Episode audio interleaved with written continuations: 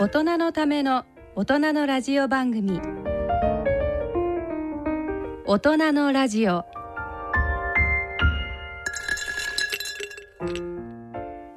ご機嫌いかがでしょうか？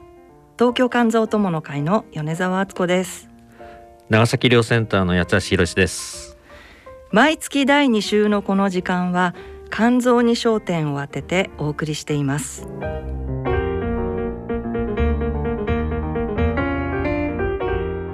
この番組はギリアドサイエンシーズ株式会社他各社の提供でお送りします。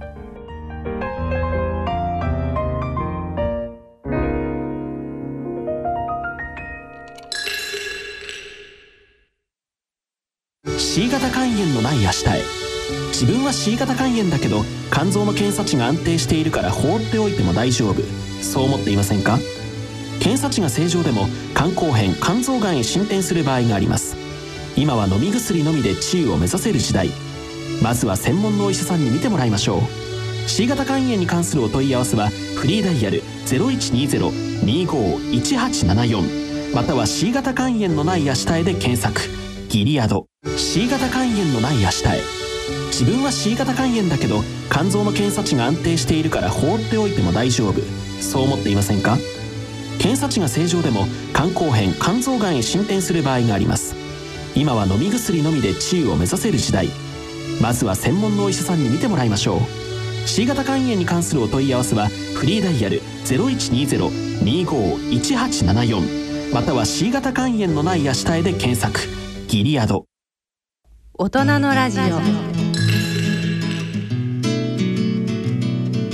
はい、えー、八橋先生。はい三ヶ月連続のご出そうですね。ご出演。六月七月 ということで、はい、図らずも。はい、はい、あの実はですねあの今回八月の放送は、えー、7月二十四日に、えー、私たちあの日韓協が主催を予定していました、えー、肝炎デーフォーラム世界日本肝炎デーフォーラムというイベントの模様を、えー、お送りするという予定だったんですけれども、はい、なんとこのイベント延期になってしまいました。はいはい、なってしまったというかまあ 私たち自身が延期にしたんですけど。やっぱコロナの流行のせいですかね。ねはい、はい、あのもうもともとお客さんを入れるということはちょっとあの基本的にはやっぱり私たち患者団体ということとそれからいらっしゃる方も、えー、病気を持っておられるということが前提だったので、で、ねうん、えー、今のこのコロナの状況を鑑みるとですね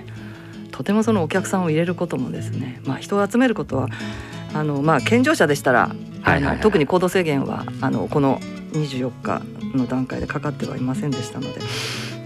えー、問題ないのかもしれないですけどやはりあの、まあ、そんなことで延期にさせていただいて。良い選択だったんじゃないかなと思いますけど、はあ、まあ、世の中のあまり行動制限しないということですけど、まあ、少しやっぱあの人と接するとか感染のリスクを減らすという意味ではまあ、ちょっと率先して、えー、対処いただいたのかなというふうに私受け止めてます。はい。なんですけど、はい、ちょっとちょっと残念ではあります、ね、精神的な打撃が、まあ皆さんにもね、あの、はい、本当にあのご出演いただく予定だった先生たちもそうですし、それからあのご挨拶を、えー、日本肝臓学会から関東先生であるとか、あるいは厚労省の、えー、箕原室長とかにはもう現地に来ていただくと。いうお約束をしていただいておりましてあとは、えー、その他国会議員の方々ですとか、はい、えー、だったのでですね。いや非常に残念。非常に大きなあのイベントであの本当あの私も過去に参加したことは、ね、参加したことはございますけど、はい、いやすごいなというふうに思いました。はい、ただやはり今回 コロナということですから、ね、やっぱりちょっと皆さんどうせ参加するならですね、ね、安心して、えー、参加するときにえー、やった方がいいんじゃないかなというふうに思うんですよね。はい、そうですね。うん、あのまあせっかく八橋先生とそれから、えー、四柳先生、はい、あのとあの私との、えー、座談会。あ新しいスタイルで。そうですね。このラジオのような雰囲気でやるっていう。ね。うん、はいそういうあのイベントだったんですけれどもまたあのできる時にはい、はい、えー行いたい、まあ、楽しみは先にしときましょうか。はい、はい、先延ばし。はい、えー、はい。ということで、ええーまあ、コロナこんな状況になってますけれども、はい、えー病院の状況などは先生いかがでしょうか？はい、えーっとまあ全国的にだと思うんですが7月の中旬から非常にこう感染されてる方が増えてます。あの長崎でも、えーっと毎日500人前後が、まあ、1500人とかもっとそんな数字になってますのでやっぱ短期間であの3倍4倍に増えたかなというふうに思っています。それでやはりあの感染してる方は増えてあるんですけど、えっと我々の住んでるところは実はあの医師会との連携がうまくいっててですね、長崎県。はい、はい。だから発熱外来は医師会の方で、えーやっていただいてるので、えーそういう方が病院にどんとこう集中するようなことは今長崎では起きてないんですよ。ああ、そうなんですか。はい、ただ他の道府県はもう熱があった時やっぱ大きな病院に行ってしまってて病院の救急外来がパンクしてるというふうなことなんですけどもちろんあの夜間とかですね、えっとそういうふうなのはあの前よりたくさん来られるようになってはいるんですが非常にこう行列を作って、えー発熱外来っていうのは病院の方では今のところ起きてない。やっぱそこはですね医療連携というかこれは普段からですね役割分担を、はい。あの実は感染が落ち着いてる時に立ち上げてたのであ、保健所と病院と医師会とで、はい。こういろいろ連携をですね密にやってた。実はね、はい。このことが非常に大切なんじゃないかなと。そうですね。役割分担とかですね、はい。でそれがうまくいってないところは全部病院にこうお願いするような形で集中していわゆる普通の医療もできなくなってるということなのであのそれは2年前はちょっとあったと思うんですけどやはりこの2年半の間に学習してですね、だからやっぱり医療連携ができてるところはまだそこまでの混乱はうん。今はないんですがただ我々としてもちょっとこれ以上増えてえーしまうとやっぱりいろんな方が入院が必要になってくると。うんいうことでやっぱできるだけ抑えていきたいなと思いますね。そうですね。はい。ね、やはりワクチンですね。ああはいはいはい。4回目のワクチン。はい。えっ、と一応医療従事者ももうすでに、はい、えーっとですね、えー今までは、えーっと60歳以上と,、はいえーっと60歳以下でも基礎疾患のある方ええが4回目だったんですけど、まあ、ちょっとこういうふうな状況でやっぱりあの病院の職員でもうん感染者が増えてるということで、はい。えーっと4回目が、えー7月の中旬からあー医療従事者も打ちましょうとはい。介護の方もですねはい。というようなことが決まったので私これすごくいいことだと思ってます。いやいやもうわだって私なんで医療従事者に先にやらないってちょっと実はっていうのは、はいまず医療従事者からスタートしてるじゃないですか。はいはいはいだから医療従事者の方の抗体価の方が私たち高齢者よりも下がってるうんうんうんっていう状態にあるわけですよね。はいだって早く打ってるから。はい早く打ってるからね、だから早く打ってったら早く 4回目も打つのがっていうのがまああの普通に考えたらそうだろうと。だから医療現場ではやっぱ4回目打ちたいっていう60歳以下の人はけ結構いるんですよ。で、うん今もいるんで、ですよね。はい、で打ち始めています。はい。で私はあの 60歳超えてるので関係ないですよね。7月の初旬に4回目打ちました。で、えー、と今までもほとんど熱なかったんですけど今回はですね7度2分ぐらい。ちょっとお微熱は出たんですけど、はい。まあ普通に暮らしてて、ええ。もう翌日にはあさあのま普通に戻ったので、まあ、大したことないかな。でやはりあの基礎疾患の方とお高齢者は4回目を打つというのが一つと、はい。あとですねあのワクチンはあの重症化予防っていうのがもちろん一番のメインなんですがええ。実は感染予防効果もかなりあるんですよね。あのね感染予防効果明らかにあって、うんで特にオミクロン株に関しては2回じゃダメなんですよ。はい。で3回目打つことでオミクロンにも感染しなくなる。ただずっとじゃないんですけどええ。やっぱりワクチン打って日が浅いと相当あの感染予防効果はあー保たれるので。はい。であのー実際あの濃厚接触者の方とかいろいろ聞いてみると,、ええっとワクチン最近打った人やっぱりかかってないんですよえ。うね。んうんですので、えっとなんかワクチン打ってもかかるみたいな 論調がちょっとあの広がってるんですけどいやいやそんなことはなくてやっぱワクチンには感染予防効果がある。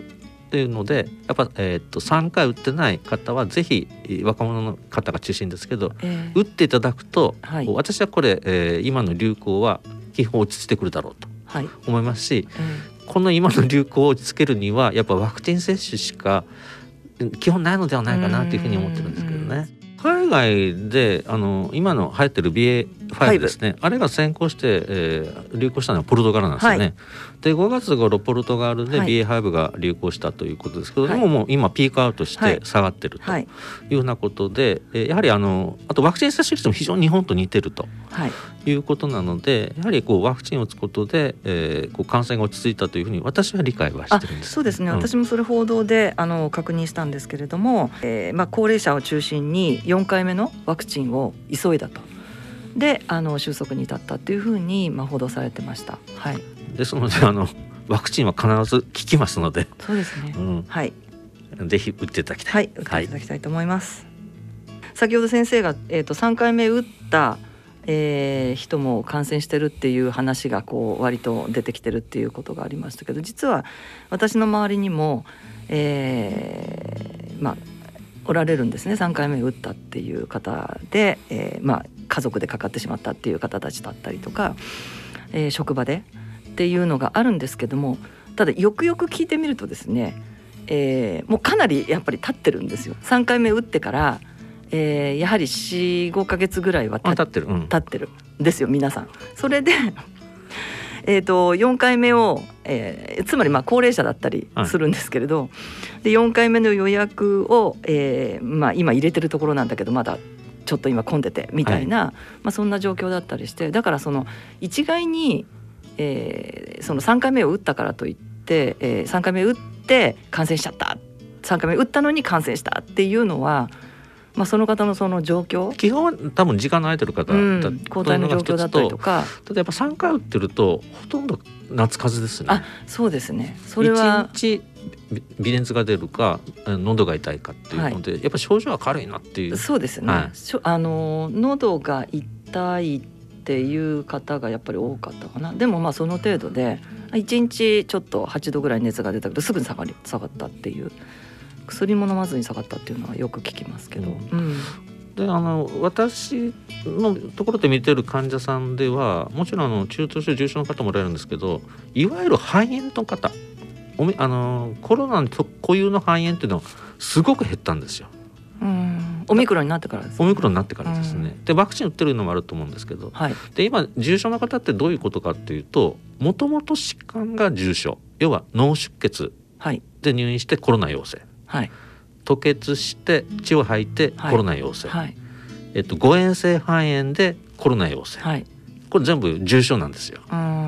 うんなので昔のようなあの元々お元気な方がコロナの肺炎で、えーどんどんこう呼吸不全になるっていうのは今ほとんど私の中では見たことがないんああコロナあの新型コロナが、えー、蔓延し始めた頃に。デルタの時はおられたんですはいけど、はい、そうですね、うん。はいそういう方がたくさんおられて亡くなるみたいなこともありましたよ。ただ感染率が多くなると、ええ。いわゆる脳出血脳梗塞吐血とかいろんな方のコロナ陽性が増えてしまうので、はい。入院が必要になってくるとはい。いう状況は一緒なんですよね。そうですね。だからやっぱ感染自体は下げないといけないかなと。うん。でこれやっぱ積極的に下げるにはやっぱあー3回目のワクチンを打ってない方は打っていただく、そうですね。れがすごく大切だと思います。そうですね、うんあとはやっぱりまあ医療従事者介護に4回目。疲れてる方あとは私たちのようなまあ高齢者ですねうん。60歳以上の方たちというのは4回目をもうあ でもかなりその4回目の、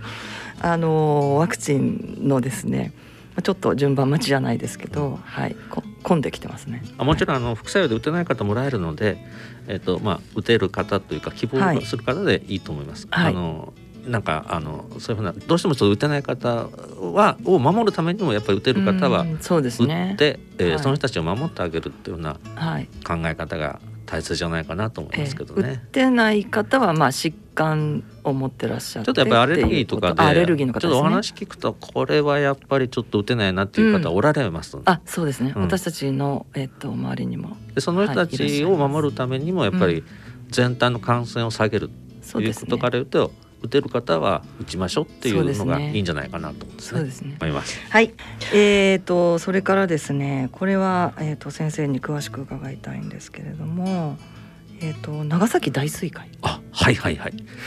えーとですね、まあ、えー40年目ってことですか、はいちょっとニュースにも流れたんですけど、はい今からちょうど40年前1982年昭和57年はい。なんですけどね82年。ああ、私学生。ちょうど、はいあの梅雨の終わり頃にあの私、えっと、長崎大学で、はい。えそうですよ医学部の学生だったのでね。はい。その時長崎市内にいいたんです。でちょっとやっぱり、えーこれは忘れられない、えー日なんですね。うそうですか。で長崎の人にとってやっぱこの日この時どこにいたかってもう誰もがみんな鮮明に覚えてるぐらいえということなんです。でね、はいこれがどうしてあの非常に、えーメモリアルかっていうとえええ日本で最も降水量が多い、はい。この災害なんです。でこれ今も破られてないんですよ。あ破られてないとはちょっと変ですけど過去最高の1時間で187ミリ。はい。1時間で20センチ水が溜まるこれが数時間ですので、はい。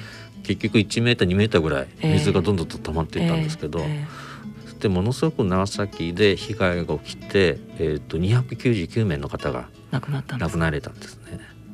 で実を言うと私もともと引っ越したんですけど、はい。えー、と最初に住んでたところが実は洪水に遭ってたんですよ、ええええだから私その時にもともと下宿に住んでたらはい。流されてただろうなというのあが一つあ引っ越しをしなければですね。引っ越しをしなければはい。で引っ越しはしてたっていうのが一つとで当時何してたかっていうと実は言うと,、えー、と教育学部のあの人たちと一緒にね、はいえー、と街で飲んでたんですよ中華料理屋さんで。はい。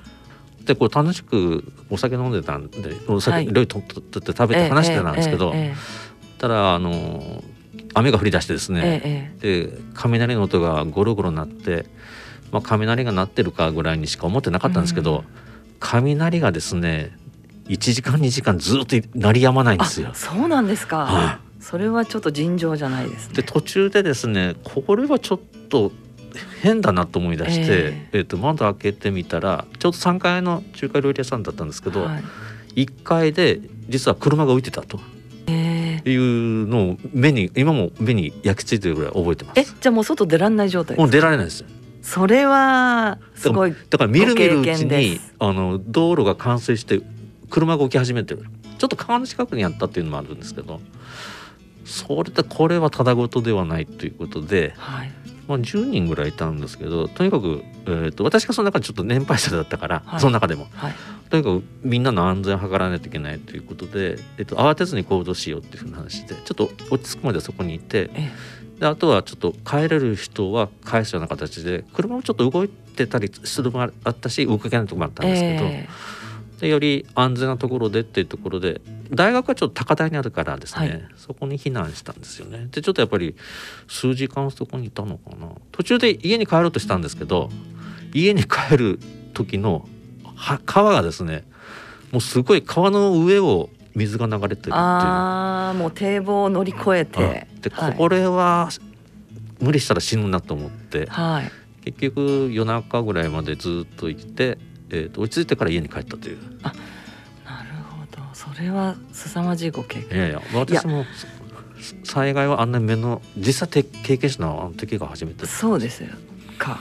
あのーこの時のでも水害ってやっぱり私も記憶にあってまあ何度かそういうことがおそらくえっと、その前に諫早にもやっぱりね。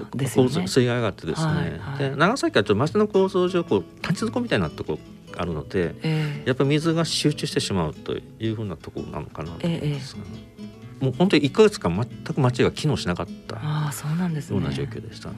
うんただあのこれからあの線状降水帯とかですね、はい。あの筆舌とか、はい。で天気予報によるこの予測がええこのことがきっかけになって、えー、と発達したというふうに聞いてます。ああそうなんですで今あの天気予報であの、ね、もうすぐ大雨が降りますっていうのをいやもうすごくあの細かくですね細かく出すようになりましたよね。はいはいで最近あのもちょっと熊本で洪水があのあええ水害があったりしたんですけど、やっぱ事前予測は可能になってきたのかなという。今だからあれですよね九州で大雨とか洪水っていうとまた熊本みたいな印象はいですかね。だから7月は確かに我々もやっぱりあのもうすぐやってくるとかってあの本当ねスマホ見ながらですね、うんはい。ちょっとやはりあのいろんなこと考えたり病院の事情もありますから、うん。そうですね。細かく割と発信してもらえ、いまあいろんなあの GPS だったり人工衛星とか、まあ、いろんなことが発達したんでしょうけど、うん、それであの私も随分あの助かったりとかってことはありますけれど長崎県はじゃあその、まあ、水害がきっかけでかなり町づくりも、このね40年前のことがあのきっかけだというふうに私うん聞いてます。うん長崎っていうと本当水害の町みたいな印象がすごく強くって、その水害というと眼鏡橋はいはいはいはい。が、えー、と壊れてしまったってはいはい。いう、、あの長崎のシンボルがあの眼鏡橋ですね。はい。あのこのわアーチが2つ並んでて、水面に映ると丸になって、はい。眼鏡のように見えるんですね。はい。で眼鏡橋っていうので江戸時代に作られた石があるんですけど。さすがにその時あの大水害で眼鏡橋が壊れてしまった。非常に大きな石で作ってる。いやもうすごく頑強な頑強な石です。イイメージですよね、はい。そんな繊細な橋じゃないですもんね。でそれも壊れたんですがただですね一番肝心なアーチのところは壊れなかったんですよね。あ丸いところはです。ね丸いところ、はい。だからねあの私も見に行ったんですけど壊れたのはすごくショックだったんですけどえ完全には壊れなかったというのがねこう踏みとどまったというのがねね。なんかシンボルなんですよ。ーなるほど。多分あの長崎の人はやっぱそこのねアーチは残ったっていうのはすごく印象に残っててあー。だからね全ては壊れてない。やっぱ今から復興するぞっていうなんか心の励みになったのはあの眼鏡橋。壊れた眼鏡橋見て思ったと思うんですよね。なるほど。それであの石は残ってるのではい。また元のように組み立てて、え今行くとあのほとんど元に戻ってます、の普通に眼鏡橋のあのはい。形になってますもんね、だからあのね。長崎にはい。行かれたらぜひ眼鏡橋。を見ていただきたい。はい。はい。だやっぱり天才というのはやっぱり必ずやってくるので、はい。まあ人間ができることは限界があるかもしれないけど対策が取れることも普段から考えておくのも大切かなと。だからこの日がやってくるとちょっとそういうようなことを思い出しながらあー大切な日かなというふうに思ってます。はい。7月23日ですはい。はい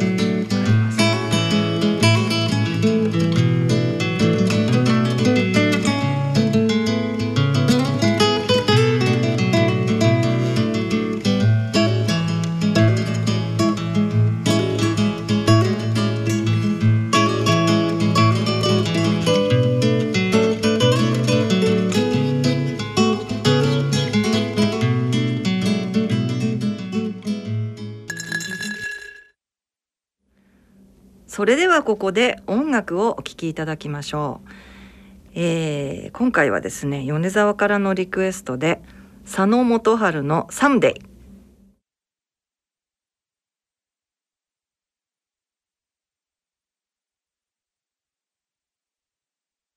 という曲なんですけれどもこれは先生はおそらく聞いたことがあるいやあの学生時代というか懐かしい曲はい懐かしい曲。あのー私前もこの番組で言ったことがあるかもしれないんですけど中野サンプラザっていうところではいはいはい。東京の中野区にある、うん。えー、2222人入る。ああよく覚えてますね。えっとね外国海外からアーティストが来ると武道館では大きいうん。じゃあ中野サンプラザっていうようなキャパなんですよちょうど。まあ今いっぱいいろんなライブハウスができたのでね今はそうだそうじゃないんですけどまあそこであのアルバイトをしてた時にですね、まあ、佐野元春さんが時々あのコンサートをされたりとかっていうことがあってまああのそれ以前からすごく好きだったんですけど、うん。そうですね。あのアルバイトはですね、まあ、制服着てあの仕事するんですけども、うんもちろん席には座れませんがあの後ろの方で立ってほとんど全部聞けるじゃないですか。聞くことがいいですね。見ることができるんです。うんいいですね。今今そういう状況かどうかわかりませんけど、まあ、当時はそんなことで、はい、あの彼のライブはすっごくもう印象に残ってるのはほとんど喋らない。もうえ2時間近くですけれども。無口。もうとにかくあの音楽を聴かせるっていああうなるほど。うん。当時はですね今わかりませんけど、うん。はい。というあの、まあ、ライブでした。すごく私の好きな、えーこれ皆さん、えー知ってる大ヒット曲です。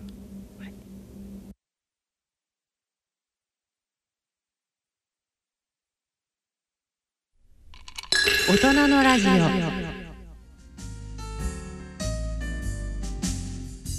健康医学のコーナーです今回は6月の放送に続き時代とともに肝炎の診療を振り返る、えーその2と題して国立長崎医療センター病院長の八橋博先生にお話しいただきます。はい先生えっ、とまあはい。前回6月にですね、はいはい。えー先生からですねあのまあ肝炎の診療の歴史はいはいはい。というようなことで、まあ、B 型肝炎も C 型肝炎も含めてですね、お話いただきました。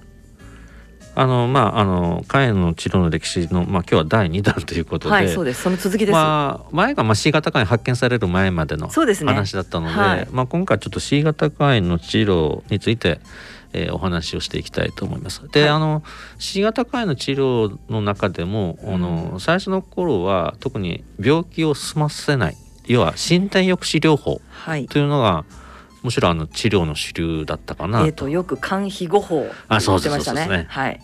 でそれで最も使われてたお薬が飲み薬のウルソウルですねソデオキシコール酸。はいはい。米沢さんも飲まれて飲みました。はいあの飲んでない肝炎患者はいないと思います。ちょっと苦いんですよねいや、あそうでもないうん。味がないあ私あんまり飲んだことがないので そうこれだから医者はね自分の飲んだことない薬をねバンバン処方するっていうインターヤルペロあも苦くない？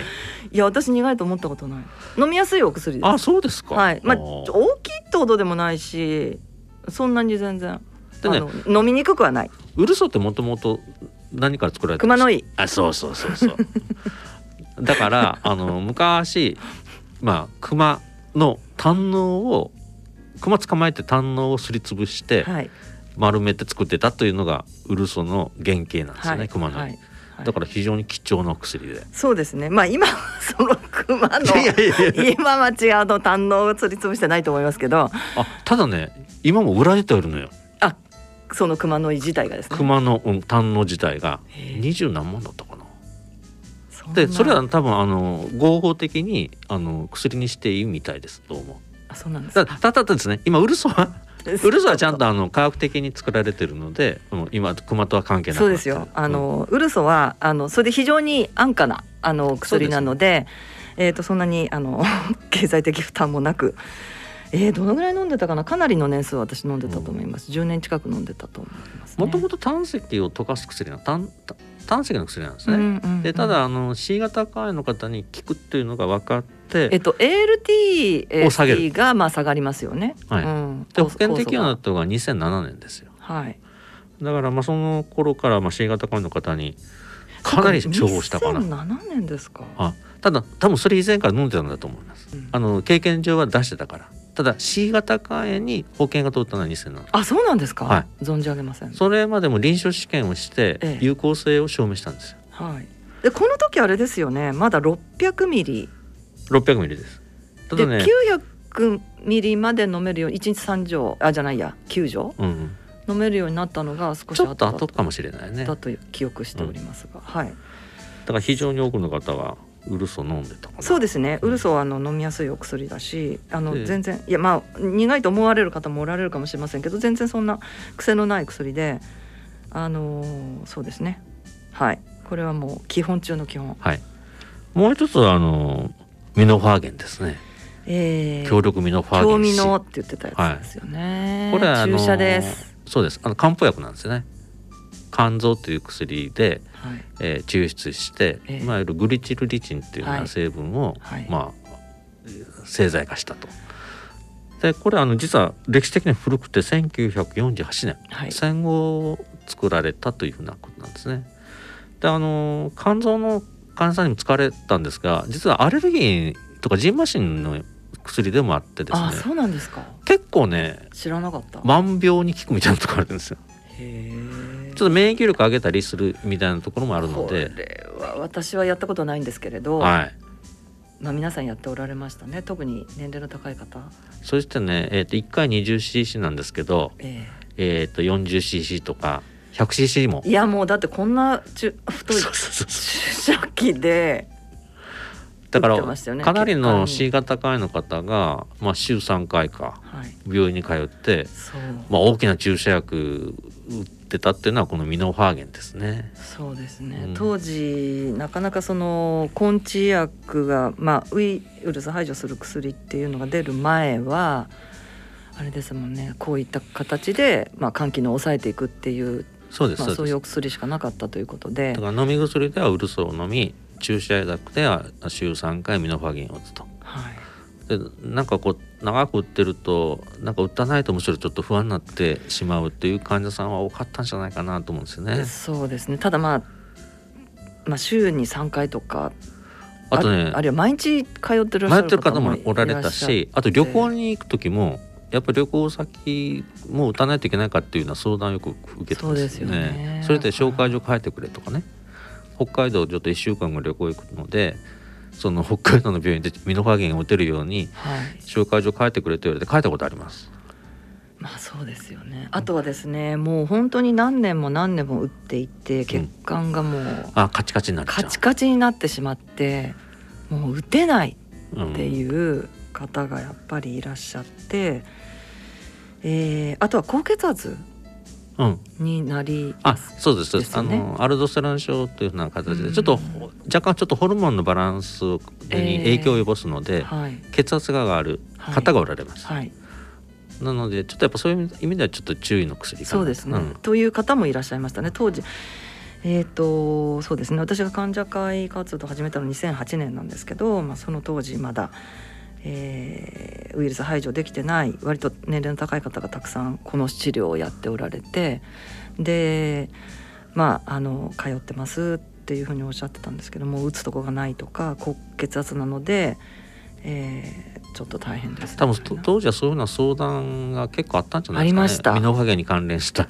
ミノファーゲンもありましたし、うん。あの働いてらっしゃる方はえっ、とね当時私すごく印象に残ってるのは、学校の先生で、はいはで授業の合間合間であ近くの病院に週はい3回行ってますみたいいなうん話を聞きましたね。それでなんとかあの耐えてますみたいな。うんただあのこの手の薬は病気の進展を抑える薬であって完治させる薬ではないんですよね。そうですね。でももちろんあの投与すると肝機能が下がってえー正常化したりするわけですけど、はいやっぱこうやめると上がってくるっていうのでちょっとそういう意味では修行に近いような治療だったのかな。そうですね。だから結構まあ今の段階で少しあの数値が抑えられていてもその徐々に例えば私ウルソーは、えっと、かなり飲んでましたけれども、後半は結構その ALT の数値も徐々に上がってきたりして、うん。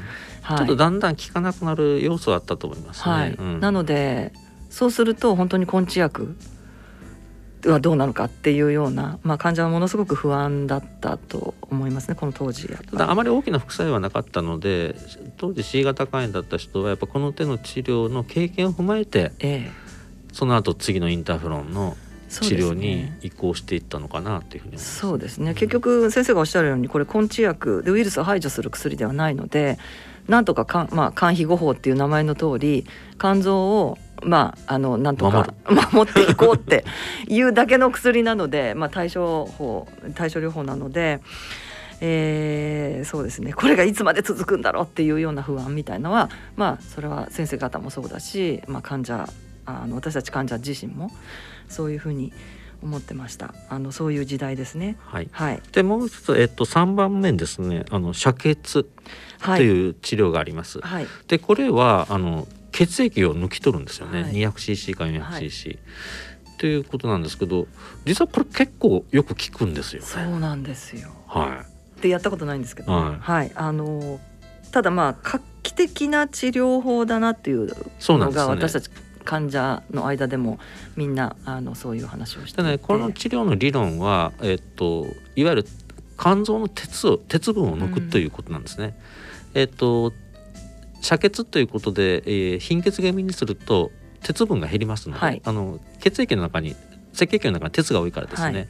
えー体全体の鉄をお減らすと。はい。で実を言うと鉄っていうのが肝臓には悪い。っはい。ていう作用を及ぼすので、はい。これ結構よく効くんですよね。そうですね、うん。あのですのでこの治療に関しては例えばだからウルソと、まあ、興味のの治療をしながらも、えーちょっと数値が上がってきたっていう方だったりとかこの遮血をやりたいんだけどっていう。で当時やっぱりですね私も患者団体でし仕事をしていたので、えーそういった治療を積極的に推し進める先生方にお話をしていただいたりということを、はいはい。そういう機会をよく設けたんですね。そうするとやっぱり皆さんあもうぜひやりたいっていうことでただですねうん。これは病院を選ぶんですよ。はこれどこの病院もやってやってくれないんですね。はい、っていうのはウイルスがはいはい。入っている血液を、まあえーそれを廃棄しなくちゃいけないっていうのがあってきちっとあのそこが、えー可能であるという病院だけだったんですね。なのでそれちょっとうちやってませんっていうとこあったと思いますね。うん。あのちょっとあの血液入れるのが輸血なんですけど、はい。その逆みたいなので、そうですね。だからそういう血液の処理がある程度おできる病院というか、えーそうね。クリニックでないとはい。やってくれないはい。うところだったと思うんです、はい。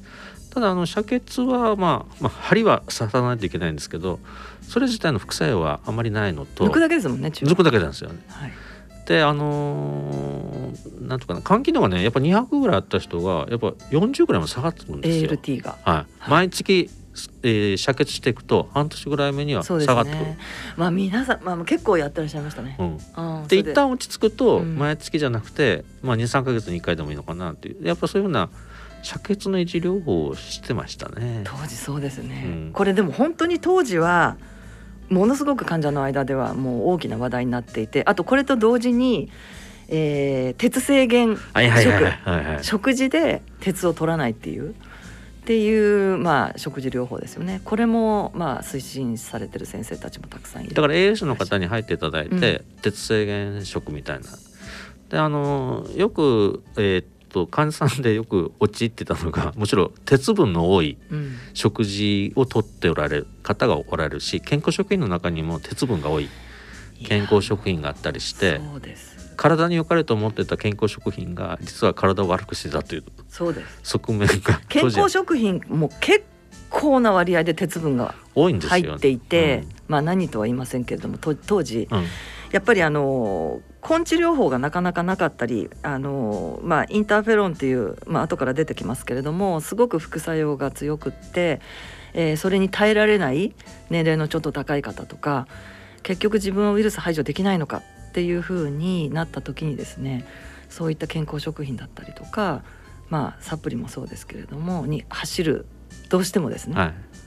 まあ、今もそういう傾向がもしかしてあるのかもしれないですけども私たちもそういう時代がありまして私自身もそうなんですけど、はいやっぱり完全に治せない病気ってなるとどうしてもちょっとそういうような健康食品とかあまあそこに頼りたくなるのはよくわかるないんですよね。けあのーそうなんですよ。で、まあこれはちょっと言ってもいいかもしれないですけど、ウコンっていう、はいはいはいいいですよ当時はもう本当にかん C 型肝炎の患者もみんなウコンはお茶だったりとかな飲んだりとかいろんな形で摂取してたと思いますね。あのそれが鉄分が多い鉄分が多いっていうことが突然わかるんですよね。そうなんですもうびっくりですよね。ずっと何年も飲んでて。でやめるとあの肝機能が良くなったりとかねでそのウコンをやめた途端に肝機能うんそうそうそうそう安定したりとか、うんなんだろうやっぱりその時に私すごく思ったのは私自身はウコンはもうずっと長く飲んでお茶で飲んでたんですね。で主治医に一回言ったらすごい怒られたりとか。うん。うんただね結局、まあ表現悪いかもしれないけどわ藁もすがるみたいな形そうなんです。でその時はその鉄分が多くってあ肝臓にそんなにまあ C 型肝炎にとっても良くないなんていうそういった話は一切ないかったんですよねまだ。でえー、とやっぱり学問とかその科学ってすごいなと思うのはどんどんどんどん医学もそうですけど更新されていくじゃないですか、はいはいはい。特に C 型肝炎って比較的新しい病気なのでいろいろな新しいことが知見があのたくさんこう私たちにも入ってきてで改めて、まあ、そういったなんでしょう健康食品とか、まあ、そういったものは本当に注意しなくちゃいけないよねっていうのはすごく思いますね。先生鉄分ですけれども、はいえーまあ、C 型肝炎の方は、まあ、取っちゃいけないよっていうことでそれでなんでしょう直接的には何か影響がえっとですねあその明確に証明されてるのは C 型肝炎の方と鉄分が多い人。これが組み重なあの合わさると良くないっていうのが動物実験で証明されてます。ええ。これねあのネズミで鉄の多い食事をとったネズミ。はい。C 型肝炎にかかったネズミ。はい。それぞれではあの実はがんができてないんです。はいで C 型肝炎にかかって鉄分の多いネズミにするとがんができたという動物実験があるんですよ。あ C 型肝炎のウイルスを持ってるネズミに鉄分の多い食事を与えるとがんができたという実あのそういうような結果があるんです。あ単独だとがんは出ないんです。うん。でそういうことがあったので C 型肝炎の人はやっぱ鉄分は控えましょうっていうのがその論文からかなり普及した。私たちあの C 型肝炎の患者ですね。特に肝炎の中でも C 型肝炎の患者ですよね。そうそうだはい。から B 型肝炎でどうかとかそれ以外の肝臓で鉄分との関連は明確に証明されてないんですよ。そうなんですよ。B 型肝炎はそこでそれは言えないんですよね、うん。はい。だから今回あの誤解がないしていただきたいのは C 型肝炎と鉄に関しては証明されてると。はい。いうのと健康食品そのものじゃなくてそこに含まれる鉄分が C 型肝炎の人にとっては要注意とはい。いうふうに理解していただきたいなと。はい。そうですね。だからそれはね青汁にも言われてて。だかそうなんです。ら青汁が悪いんじゃないんですよ。鉄分が多いから、うん。いやあのこれ誤解のないように言うとですね、うん。えっ、と健康の方はもういくらでもおそらく取っていいんはいですよ、はいはい。まあそういうふうなことも得て、まあ今があるかなっていう。そうですね。懐かしすぎます。はい。いや少し前のことなんですけどもやっぱり C 型肝炎の治療ってもう本当にものすごいスピードで進化したので。ただもうもちろん今はねあの飲み薬で比較的あの楽に治せるようになったんですけど、はい。ただあのやっぱりちょっと過去のことを考える振り返る。うん。で過去何をしてたのかその時何を考えてたのか、うん。それは医者も患者さんもえーどんな気持ちだったのかっていうのはまあ今後いろんなことを考える上では大切なんじゃないかなと私は思ってる。うん。だからねあの決して忘れないようにしてですねやっぱあの時確かに辛かったし、うん。笑うもすがる思いだったと思うんですけど、えーえただやっぱその時の経験とかその時学んだこととか反省したことをやっぱりちょっと先に生かすっていうーのはうん。あるんじゃないかなと思うんですね。そうですね。C 型肝炎はまあもう今先生おっしゃるようにわ、かりました。飲み薬が出てもう7年8年とかっていう。もう2ヶ月3ヶ月で治りますからね。そうですね、なのでまあそういうじょ、まあ、びっくりするような状態にはこの当時から考えるとですね。あのたくさんの方もこの間やっぱり亡くなって。亡くなった方はい。もおられるので、はいおられまあそれは非常にね振り返ると間に合わなかったなっていうふうな間に合わなかったですよね。思いですね。本当に思いますね、まあだからそういうふうにあの過去のこと何があったかっていうことも私たちも忘れがちですけれど、えーきちっと検証してあの記録しておく、うん、今こそちょっと振り返ることは大切。うんまあそういう意味でちょっと今回こういうようなテーマにですねしたということ。はい、あの本当につい最近のことなんですけど、はい。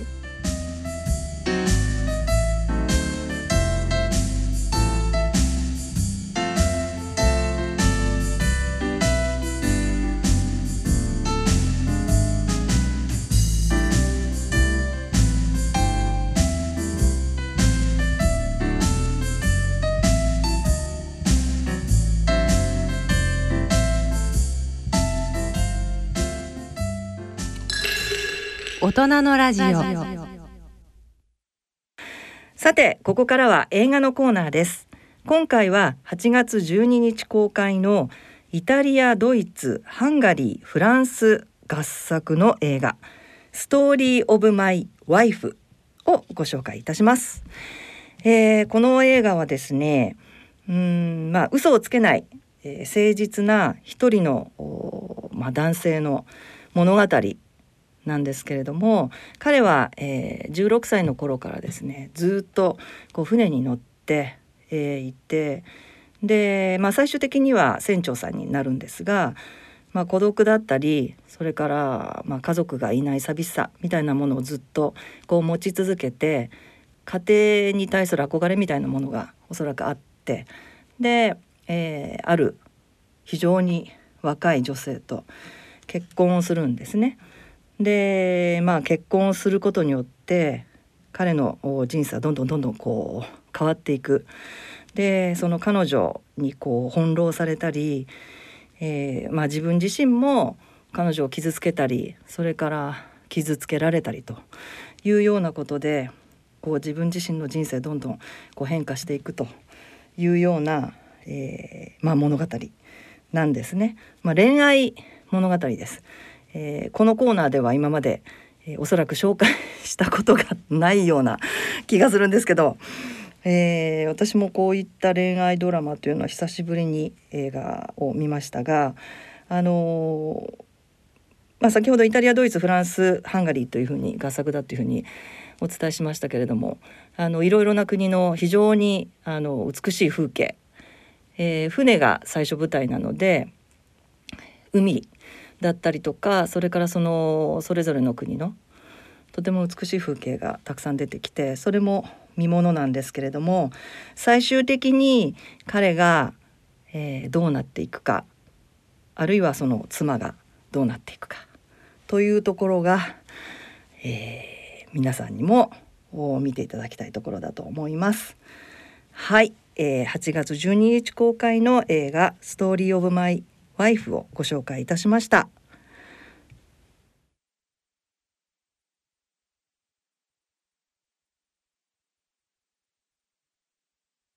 大人のラジオ。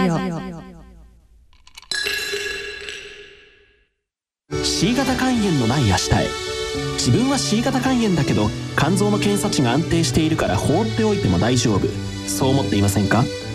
検査値が正常でも肝硬変肝臓がんへ進展する場合があります。今は飲み薬のみで治癒を目指せる時代。まずは専門のお医者さんに診てもらいましょう。C 型肝炎に関するお問い合わせはフリーダイヤル0120-25-1874または C 型肝炎のない明日へで検索。ギリアド。アッピはおよそ130年にわたり医薬品開発に注力してきた企業の歴史と創薬の実績を受け継ぐと同時に新たな時代の要請に応えるべく誕生したバイオ医薬品企業です。これからも様々な疾患を抱えておられる方々の生活の質の向上に貢献すべく邁進いたします。患者さんの笑顔に貢献するを目指す私たちの大いなる可能性にご期待いただくとともに一層のご指導を賜りますようお願い申し上げます。大人のための大人のラジオ。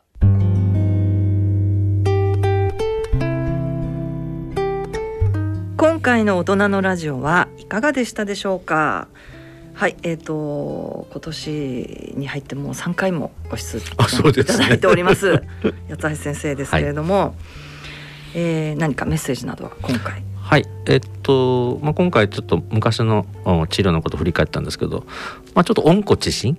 はい。まさにね。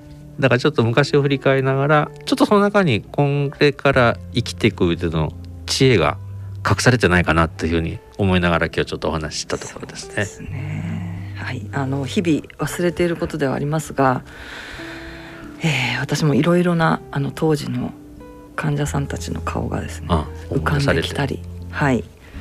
しますね。やっぱり鮮明なあの記憶となって残っておりますが。はい、えーではまあ今回第2弾ということでしたのでまだ続きがまだあの続きがありますね。先生だってまだ C 型肝炎インターフェロン治療まで行ってませんからはい。はい、あの次回ちょっといつになるか未定ですが、はい、えー次回も、えーまた続きがあります。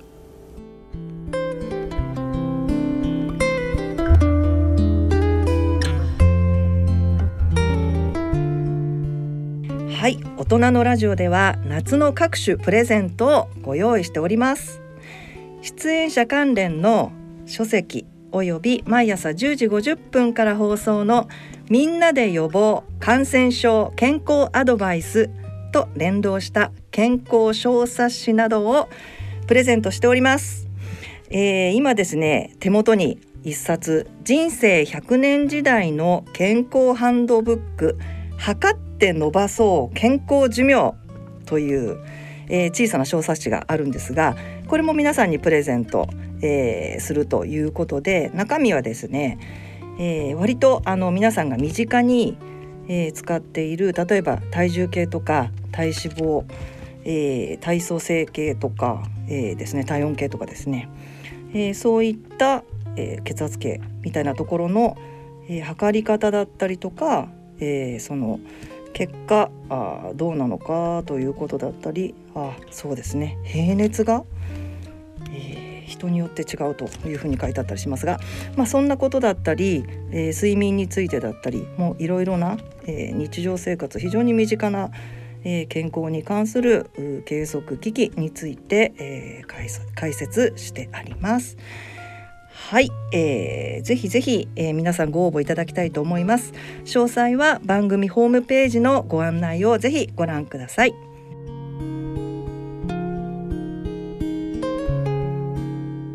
それではお時間となりました。ご案内は私米沢敦子と八橋ひろしでした次回の放送までさようなら。さよなら